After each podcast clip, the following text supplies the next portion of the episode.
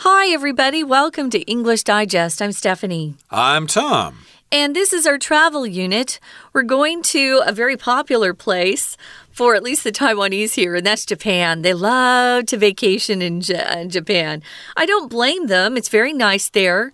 I've been a couple of times now, but. Uh, I love I love Taiwan. So there's a lot for me to see here, but I understand people wanting to go out of the country, see something different. This particular area, Kyoto, is gorgeous, I must say. Indeed. And of course, if people go to Japan, most of them go to Tokyo, you know, because it's the biggest city and it's the most exciting city. Mm. But of course, uh, their second choice tends to be Kyoto, uh -huh. which is where we're going today. It's got a lot of old temples and old buildings that uh, survived the bombing of World War II. And so it has this kind of traditional feel to it. Mm -hmm. And it gives you a sense of being in ancient Japan. And that's what tourists want. They want to feel those vibes. And that's where we're going today. So let's get to it, everybody. Let's listen to the entire contents of our lesson one time. Tammy's Travel Blog, October 6th. I had an awesome time in Kyoto. My friend and I started with a guided tour of Fushimi Inari Taisha, a Shinto shrine dedicated to Inari, the Holy Spirit of Prosperity. It's at the base of Inari Mountain, and other shrines dotted all over the mountain are accessible by hiking trails. While it took a couple of hours to see them all, it was time well spent. The highlight for me was the torii gates. Hundreds of these gates have been set up in rows along the paths. As we passed through these scarlet tunnels, a vivid world of tradition and spirituality unfolded before our eyes. Another thing we both loved was exploring Kyoto's geisha districts. There are several in the city, but we spent most of our time in Gion. There are some picturesque traditional tea houses on Hanamikoji Street the architecture of which has been wonderfully preserved. Not far from there, we walked along Ninenzaka, a stone paved road lined with old buildings, and enjoyed stunning views that evoked visions of ancient Japan.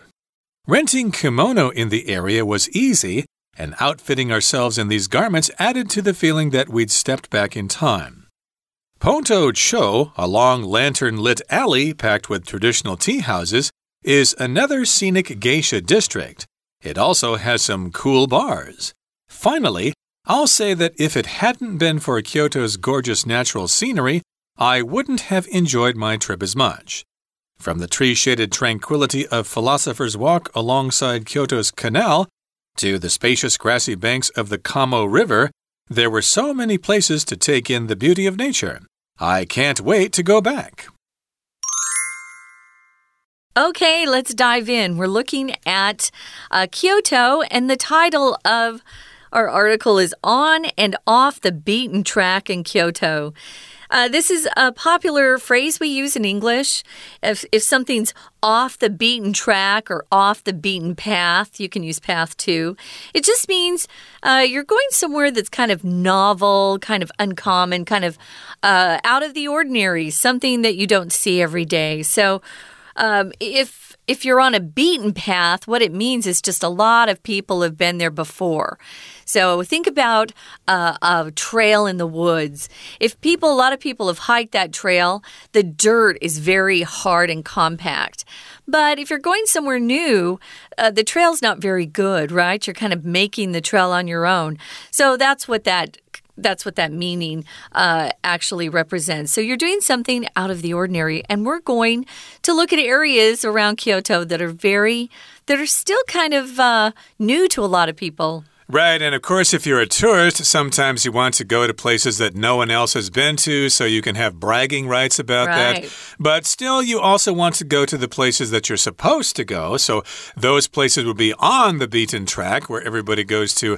And then the places where few people go to, but you can go to and brag about that, mm -hmm. that would be off the beaten track. So this is Tammy, Tammy's travel blog. Uh, blog, of course, is a web log. It's uh, I'm not sure if they're so popular anymore. People tend to post on social media more nowadays, but uh, you could have a blog online where you enter information about your trips or your daily life. And this is her travel blog. She's talking about her travels, and this is the entry for October 6th. And she says, I had an awesome time in Kyoto. I had mm -hmm. a really mm-hmm. great time in Kyoto.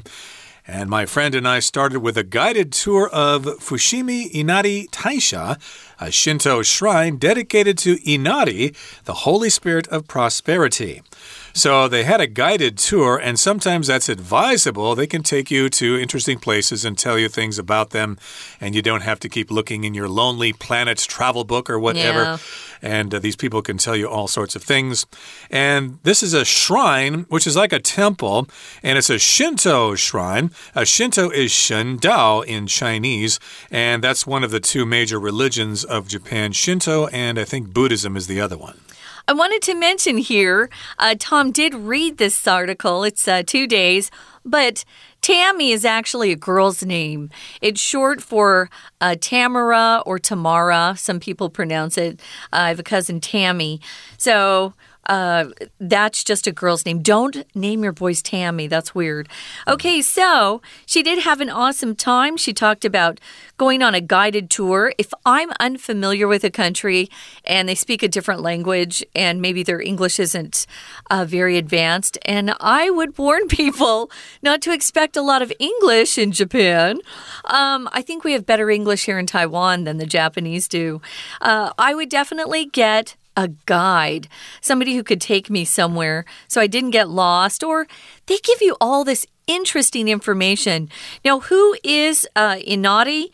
Um, it says here in the article, the Holy Spirit of Prosperity. So, people all over the world want to be prosperous. That's the adjective form of this noun, prosperity.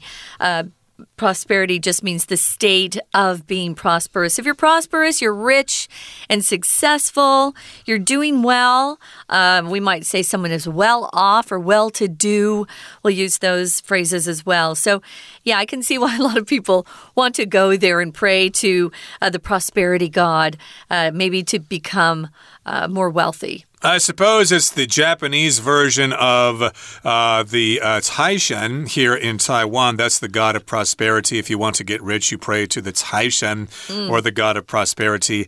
And here, this is Inari, and it's at the base of Inari Mountain, and other shrines dotted all over the mountain are accessible by hiking trails.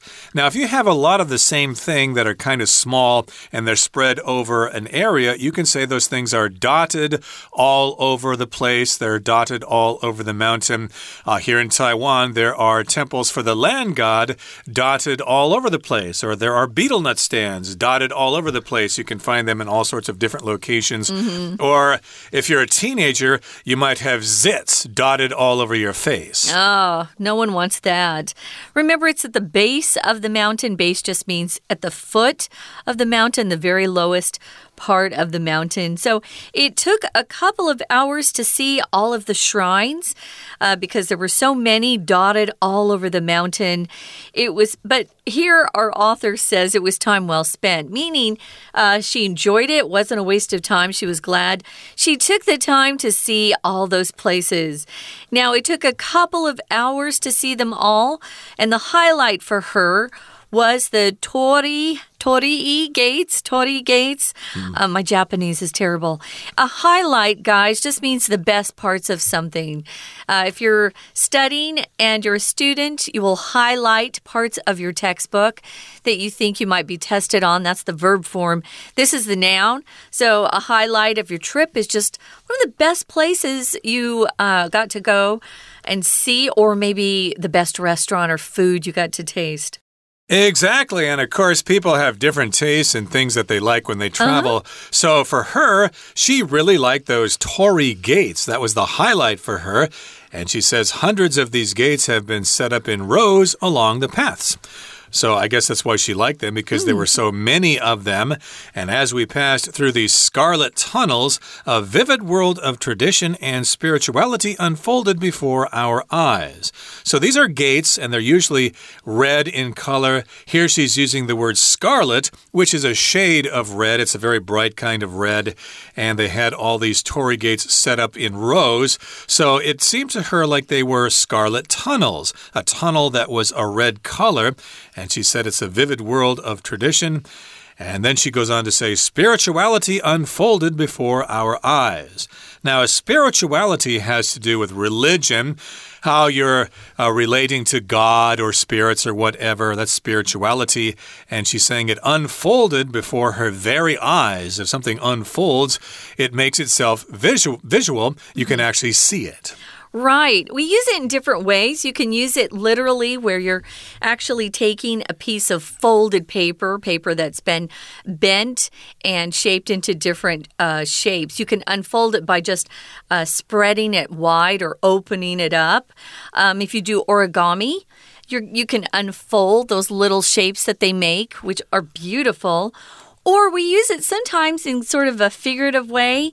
Uh, maybe you're watching a show on TV and there are 10 episodes. And what happens is the story will slowly unfold as the episodes. Um, uh, as you watch each episode. So things continue to be revealed or things are discussed or disclosed over time. That's also a way we use that verb to unfold. Right. So, so far, she says she's visited this uh, Shinto shrine and she saw those torii gates which were the highlight for her. Mm -hmm. And of course, uh, when she was walking through those scarlet tunnels, a vivid world of spirituality unfolded before her very eyes.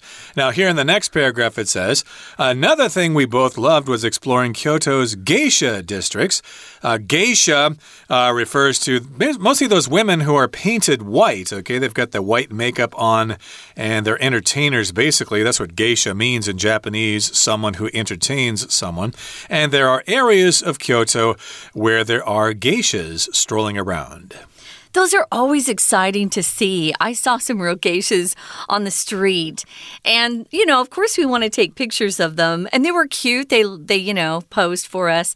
But yeah, um, they're highly uh, highly decorated faces and they have beautiful beautiful um, kimonos on so it's kind of fun right now guys we're going to take a quick break listen to our chinese teacher and then we'll be back Hello everyone，我是派老师。今天讲解的是 Unit Eleven On and Off the Beaten Track in Kyoto Day One。这个单元介绍的是日本京都。台湾有许多听众都非常喜欢日本，甚至有很多同学或许都曾经去过日本。而京都又是许多人心中最能代表日本的城市。第一天课程介绍许多值得探访的自然还有人文景点，包括福建道和大社。奇缘、哲学之道、鸭川等等。好，我们一起来看学习重点吧。好，请同学直接看到第二段，第二段的第二个句子：It's at the base of Inari Mountain，稻荷山的山脚下，and other shrines dotted all over the mountains are accessible by hiking trails。请同学呢特别注意的是，这里的 dotted。Dotted 呢，这里所指的就是星罗棋布。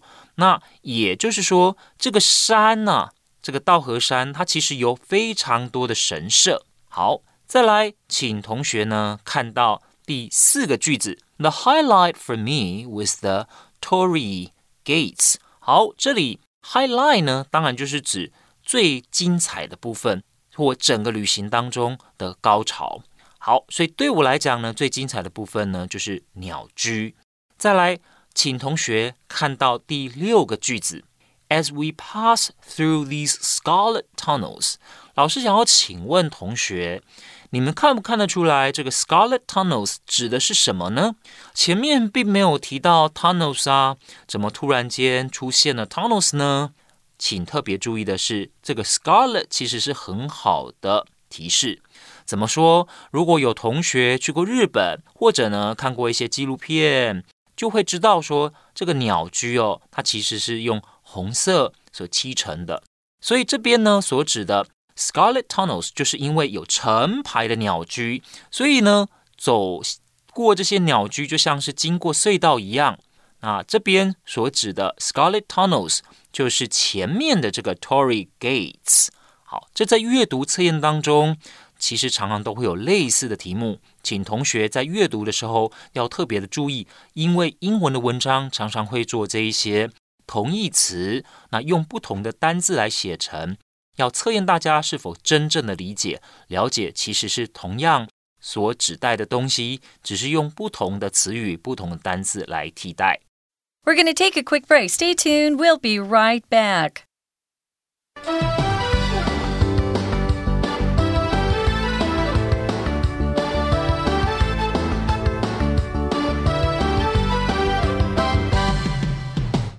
Welcome back, guys. This is our travel unit, and we're going to a really beautiful place in the uh, in the world, and that's Kyoto, Japan. But this time we're going to be looking at some of the uncommon or out of the ordinary spots that a lot of tourists never get to see.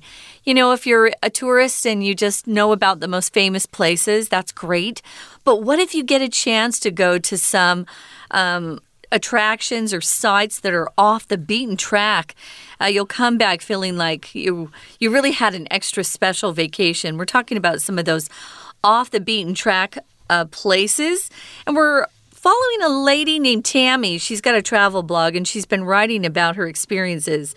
So she went on a guided tour and they went to see a lot of these Shinto shrines dedicated to Inari, who is the Holy Spirit or the God of prosperity. And she was describing how it took them uh, several hours because there there's so many shrines all over the mountain that they were hiking. And they also had these beautiful torii gates. She said she saw hundreds of these gates um, as they passed through these scarlet gates.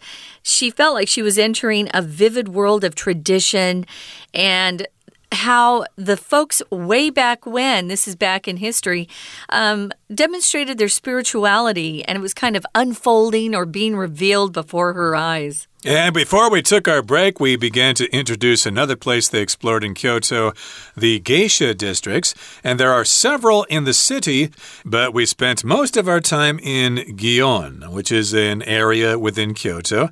And she goes on to say there are some there are some picturesque traditional tea houses on Hanamikoji Street, the architecture of which has been wonderfully preserved. So again, she's checking out various geisha districts in Kyoto, but she spent most of their time in Gion and she's talking about some traditional tea houses which are picturesque. If something's picturesque, it looks really nice in the scenery. Okay, if you see really nice houses, say in Italy along the coast of the ocean, you could say that village is very picturesque. Or there are lots of picturesque villages in Greece or in France or various places like that. And yes, these tea houses are probably in traditional style, in traditional Japanese style, on a nice uh, tree lined street. So she's describing it it as being picturesque, and the name of the street is Hanamikoji. Okay. And then remember, she says the traditional tea houses on this street, the architecture of which, which of which here just refers back to the tea houses that she just mentioned. She's talking the talking about the architecture of those tea houses, it has been wonderfully preserved. Okay, so architecture, of course, is the style of building. Again, it's not the actual buildings themselves, it's about the art or style of the buildings. And she's saying that uh, these buildings have preserved their traditional architecture. Right. Sometimes we'll hear people uh, misuse that word architecture. They'll say, Oh, I like the architectures on the street. No. Um, and what they're trying to use architecture for is to represent a building. It's not a building, it's the style of a building or the design of a building that you're looking at. Um, so, yeah, she loves these traditional tea houses. I must say, I love that stuff myself. And if something's been preserved really well, they've taken good care of it. So it still is in good shape. Um, I remember the first time I went to Europe, I was shocked at um, how uh, how how some of the old uh, cathedrals and buildings looked. I thought. Wow, they just take these for granted. If they were in the US, we would take good care of them. They would be well preserved. I think places that have a lot of old history, they just kind of go, well, you know, yeah, sure, it's all around us. Big deal. Oh, I love old stuff. Well, they've taken very good care of these traditional tea houses, and she loved the architecture or the design of them. Not far from there, she said we walked along um, Ninenzaka, uh, a stone paved road lined with old buildings and enjoyed stunning views that evoked visions of ancient Japan. Okay, so they're walking along a stone paved road. You know that uh, it's not dirt because if you pave the road, you put some sort of material over it, over the dirt. So they're using stones. A lot of the old, old roads um, in Europe too are cobblestone. They're hard to walk on, I have to tell you, in high hills. Mm. So this is a stone paved road. It's lined with old buildings. What did she see, Tom?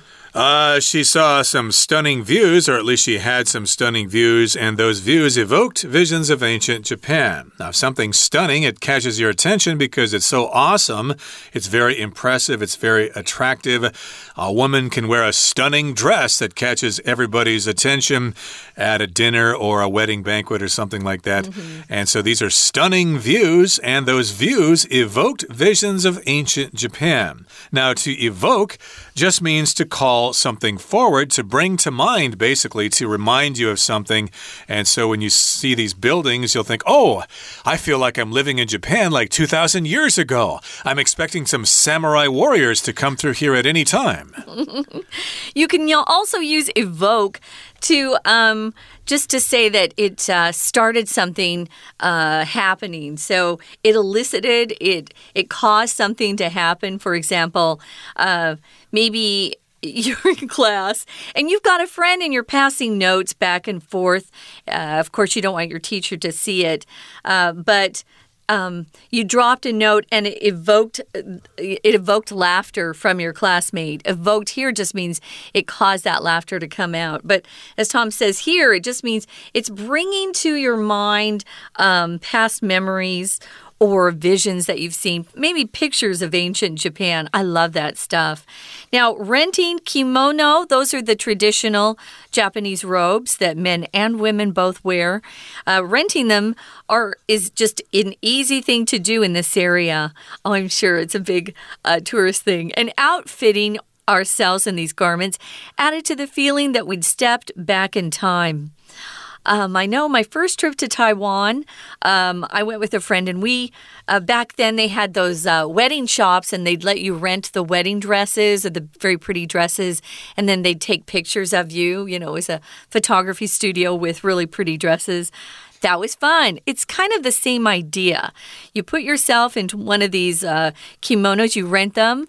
Uh, they're very expensive if you want to buy one. Just FYI, for your information, garments here just means clothes. And by wearing those those uh, beautiful kimono, it added to the feeling that we'd stepped back in time. If you step back in time, it just feels like you're in a place that just uh, reminds you of what it might have felt like to live a hundred or two hundred years ago or more. Yes, and kimono refers to those garments that uh, geisha wear, basically. And of course, you want to put a kimono on yourself and have your picture taken. It's kind of interesting that the word kimono here is not being used as a countable noun. Right. We often do this because we're talking about something exotic from another country, so we often make it a non count noun. So she's talking about the kimono in the area. Uh, she could have said kimonos. That's mm-hmm. acceptable. Mm -hmm. They are countable as well. As well. And yes, you rent them, you post pose for pictures, and then you pay the man or the woman your fee, and you're on your way. And Ponto Cho, a long lantern lit alley packed with traditional tea houses, is another scenic geisha district. It also has some cool bars. So, this is an alley, which is a road off the main road, and it's called Ponto Cho and it's uh, lantern lit. It's got lots of lanterns there, and it's got lots of traditional tea houses. It's packed with those tea houses. It has a lot of them. And again, there are a lot of geisha there. But uh, if you're not into those tea houses, well, you can go to the bars and drink some Japanese beer or sake. So finally, I'll say that if it hadn't been for Kyoto's gorgeous natural scenery, I wouldn't have enjoyed my trip as much. So the pattern is if I hadn't or if something hadn't, uh, you're going to use to finish off this sentence, you're going to say, I wouldn't or he wouldn't have. So, this is a good thing to review the um, our wonderful authors have written more about this grammar pattern in the magazine. So, from the tree shaded tranquility, tranquility just means very peaceful. Uh, it's a very peaceful area of the philosopher's walk alongside Kyoto's canal to the spacious grassy banks of the Kamo River. There were so many places to take in the beauty of nature. I can't wait to go back. If something spacious, guys, there's just lots and lots of room. And that must be a great feeling in Japan where everything is very uh, tight. People's homes are even smaller there than they are in uh, Taiwan here. Very cramped. Yeah. And uh, of course, spacious means there's lots of space there so you can stretch out and you can take in the beauty of nature. Take in here just means to enjoy something. Hey, last Saturday I took in a movie movie at the local theater was pretty good. And she finishes off her entry here by saying, I can't wait to go back. So she's planning to make another trip to Kyoto in the future. Okay, that brings us to the end of our explanation for today. Let's listen now to our Chinese teacher. 好，请同学看到第三段的第三个句子，这边 There are some picturesque traditional tea houses on Hanami Koji Street 花见小路这个部分，这个句子老师有两点要说明。第一点呢，就是冠带 which，这个 which 它所代替的是 some picturesque traditional tea houses on Hanami Koji Street。好，再来我们看到第二点要请同学注意的就是讲到古迹保存这边。好，请同学特别注意的是我们的词语搭配。古迹保存动词要用什么呢？用 preserve。那这边这些建筑其实都算是古迹了，所以他们这些建筑呢保存的很好。我们用被动语态：The architecture has been wonderfully preserved。再来，请同学呢看到的是第四个句子这边。第四个句子，老师一样有两点要讲。第一个呢是 a stone paved road lined with old buildings。这里。 首先，请同学把 lined with 画起来，也就是这条道路两旁有什么？我们用的是 lined with 这个片语，就这条道路两旁呢都有老的建筑物。再来第二点，老师想要说的是 evoked 这个动词，evoke 这个动词呢其实是 e 再加 v o k 这样所组成的。其实这面的这个。一呢，就是有出来的意思。这个 V O K 有呼唤、呼叫的意思。那所以组合起来就是有引发的意思。那这个句子 enjoy stunning views that evoked visions of ancient Japan。所以同学如果有机会到这个地方，可以好好欣赏这些美丽的景色，它会引人想起古日本。好，再来，我们一起看到第五个句子。第五个句子，请同学特别注意的是逗点之后的是 outfitting，这个 outfit 是当做动词来用，当做动词来用。好，再来，请同学看到的是第四段的第一个句子。Finally, I'll say that if it hadn't been for Kyoto's gorgeous natural scenery, I wouldn't have enjoyed my trip as much。这是和过去事实相反的假设语气，请同学看。if 所引导的副词子句， 它有一个重要的特征，就是用 had 这个助动词后面呢，再加上过去分词 been，然后后面主要子句的地方呢，会用 would 再加 have 再加 pp。那意思也就是，就是因为就是因为京都它有非常美丽的天然景色，所以呢，他才玩得非常的开心。好。以上呢，就是我们对这一篇文章第一天课程所做的中文讲解。谢谢大家。That's all for today, everybody. But please join us again next time when we continue to talk about Kyoto on and off the beaten track. From all of us here at English Digest, I'm Tom. I'm Stephanie. Goodbye. Bye.